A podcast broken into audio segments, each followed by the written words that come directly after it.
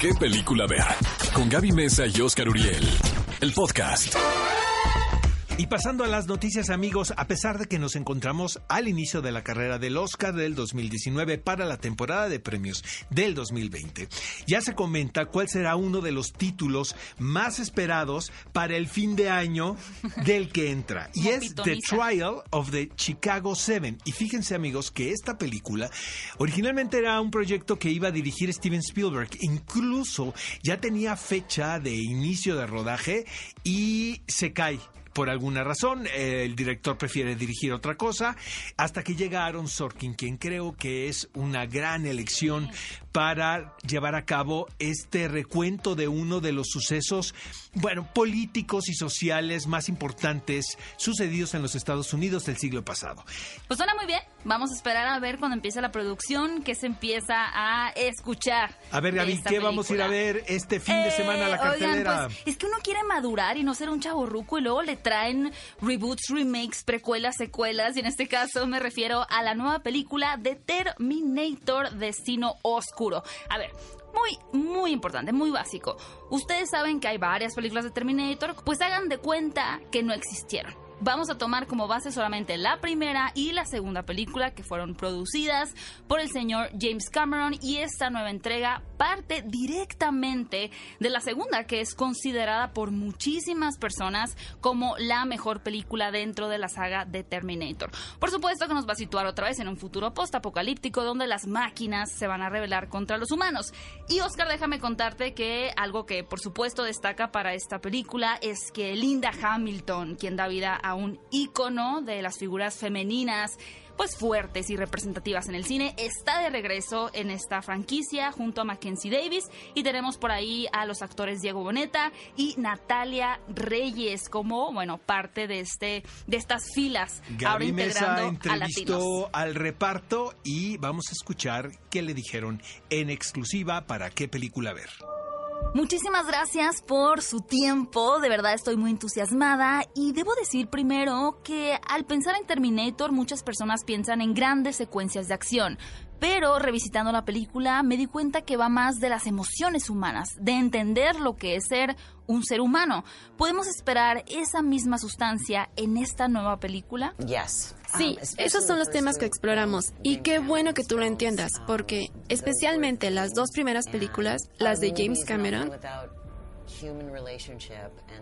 esos fueron los temas y una película no es nada sin una relación humana, sin un viaje humano, exploración de conexiones. Creo que eso fue una de las fallas en las tres que siguieron. Había muchos efectos visuales. Linda, tú has sido una mujer que ha presenciado la representación femenina a través de los últimos años en el cine. ¿Crees que realmente ha habido un cambio en cómo los directores retratan a nuevos personajes femeninos o no tanto?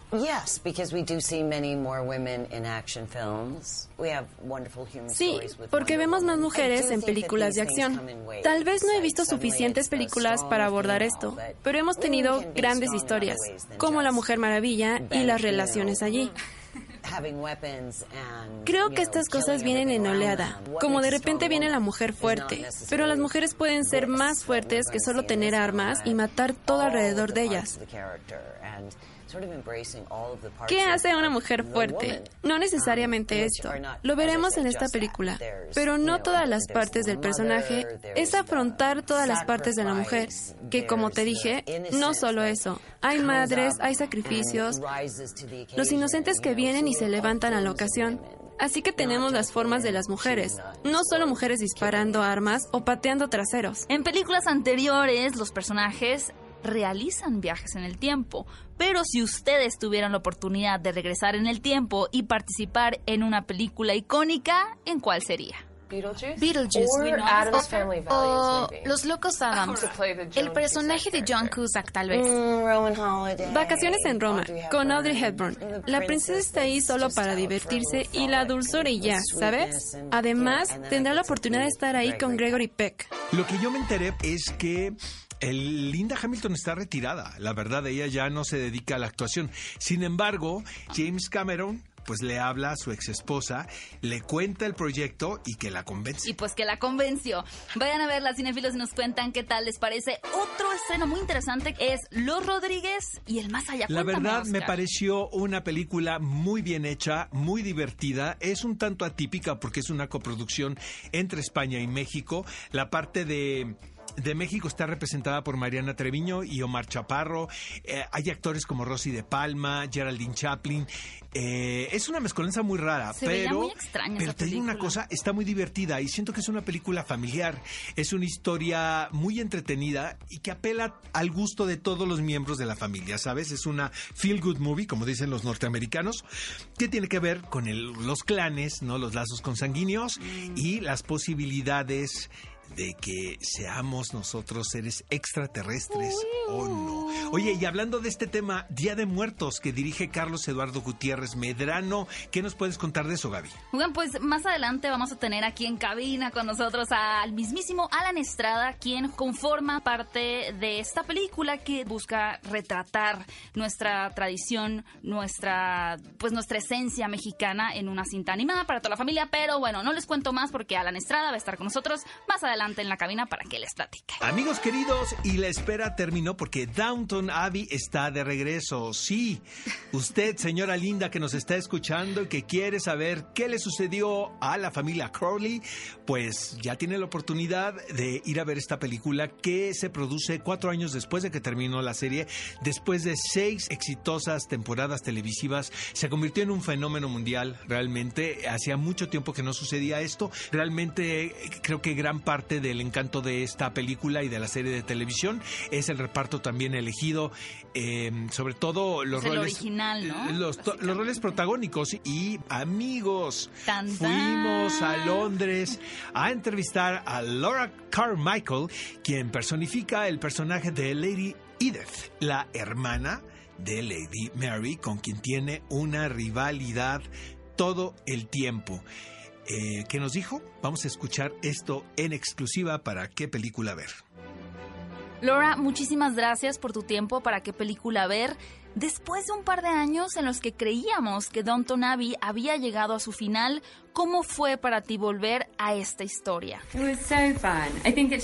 Creo que fue la cantidad de tiempo suficiente para que nosotros volviéramos. Todos estábamos extrañándolo demasiado y extrañándonos mutuamente. Y la película es una celebración muy divertida sobre la serie. Todos fuimos muy afortunados por la forma en que Downtown transformó nuestras vidas y nuestras carreras. Y regresar dos meses más fue increíble. Sin duda, Downton Abbey solía ser la serie. No había otra como ella en la televisión. Con la película, ¿cuál crees que es el legado que Downton Abbey deja atrás? Algo de lo que siempre estaré orgullosa acerca de Downtown Abbey es que puedes verlo con toda tu familia. Tiene una conexión grande con públicos que no habíamos esperado. Por ejemplo, adolescentes que lo comenzaron a ver con sus abuelas y que después arrastraron a sus hermanos menores a verla también. Y creo que eso se debe a lo bien que te sientes viéndola por todo lo positivo que deja a la audiencia. Así que esperemos que eso suceda con la película también. Cinefilos, pues ahí lo tienen, el elenco original, platicando de esta nueva apuesta cinematográfica que sin duda ha sido un éxito ya alrededor del mundo y que ustedes ya tienen la oportunidad de disfrutarla en las salas de Cinépolis. Y otra película que llega bien interesante es el título de Dedicada a mi ex, dirigida por Jorge Ulloa. Oigan, resulta que dentro de los canales eh, en español o para Latinoamérica, uno sin duda de los más populares ha sido Enchufe TV, que están dedicados a crear diferentes pues sketches o cortometrajes con tintes cómicos. Ya tienen bastantes años dedicando su canal a entretener a la audiencia y ahora deciden también abarcar el terreno cinematográfico con una historia que combina el amor y la aventura. Aparte de tener una propuesta muy interesante con unos tintes ahí ácidos, con un dinamismo particular en el montaje, y bueno, ustedes pueden ver el avance para que vean a lo que me refiero, es que al ser creadores de contenidos en la plataforma de YouTube, pues invitan a algunos de los más populares creadores a que tengan una especie de cameo en la historia, por lo cual por ahí, aparte de tener, por ejemplo, a Mariana Treviño o a Eugenio Derbez como parte del elenco, pues se podrán topar a personajes como Luisito Comunica, Wherever Tomorrow o la youtuber Just Stop. Así que veamos este fin de semana cómo les queda su incursión en el cine. Amigos, y a quienes nos gusta el humor ácido, como nosotros comprenderemos, llega esta película que se titula El arte de defenderse. Dirigida por Riley Stern. Fíjate que esta película formó parte del programa del Festival Internacional de Cine de Morelia. Y mm. el atractivo principal es que sale JC Eisenberg, que siento que ya es un personaje per se, ¿sabes? Este como nerd que habla Pero espero que no caiga en el Johnny de peitismo. creo que este está, más, está, más, joven y siento que también es muy inteligente, es dramaturgo, es director. Eh, y aquí se hace una mirada irónica a todas estas instituciones que te enseñan a defenderte después de que tú eres víctima de un acto de violencia, que es algo muy grave, la verdad. Entonces, este personaje es brutalmente atacado en la calle, se inscribe en un curso de karate dirigido por un misterioso sensei caracterizado por Alessandro Nibola. Esto en un esfuerzo por superar sus miedos y aprender a defenderse. Se ve increíble con la personalidad, como dice Oscar, de Jesse Eisenberg, a quien podemos ver también actualmente en la secuela de Zombieland. Pues es genial ver como un personaje que aparentemente es tan frágil, emocional y físicamente, pues tiene que cambiar radicalmente para poder ser un maestro de las artes marciales. Amigos, queremos que se manifiesten a través de las redes sociales. Nuestro hashtag es qué película ver con sus respectivos acentos. Esperamos sus comentarios, los leemos todos y la verdad todos, queremos incluso hasta los agresivos y, y muchas veces los respondemos, luego otras veces no tenemos tanto tiempo. Ve a Cinépolis y utiliza el hashtag qué película ver. Escúchanos en vivo todos los sábados a las 10 de la mañana en ExaFM 104.9.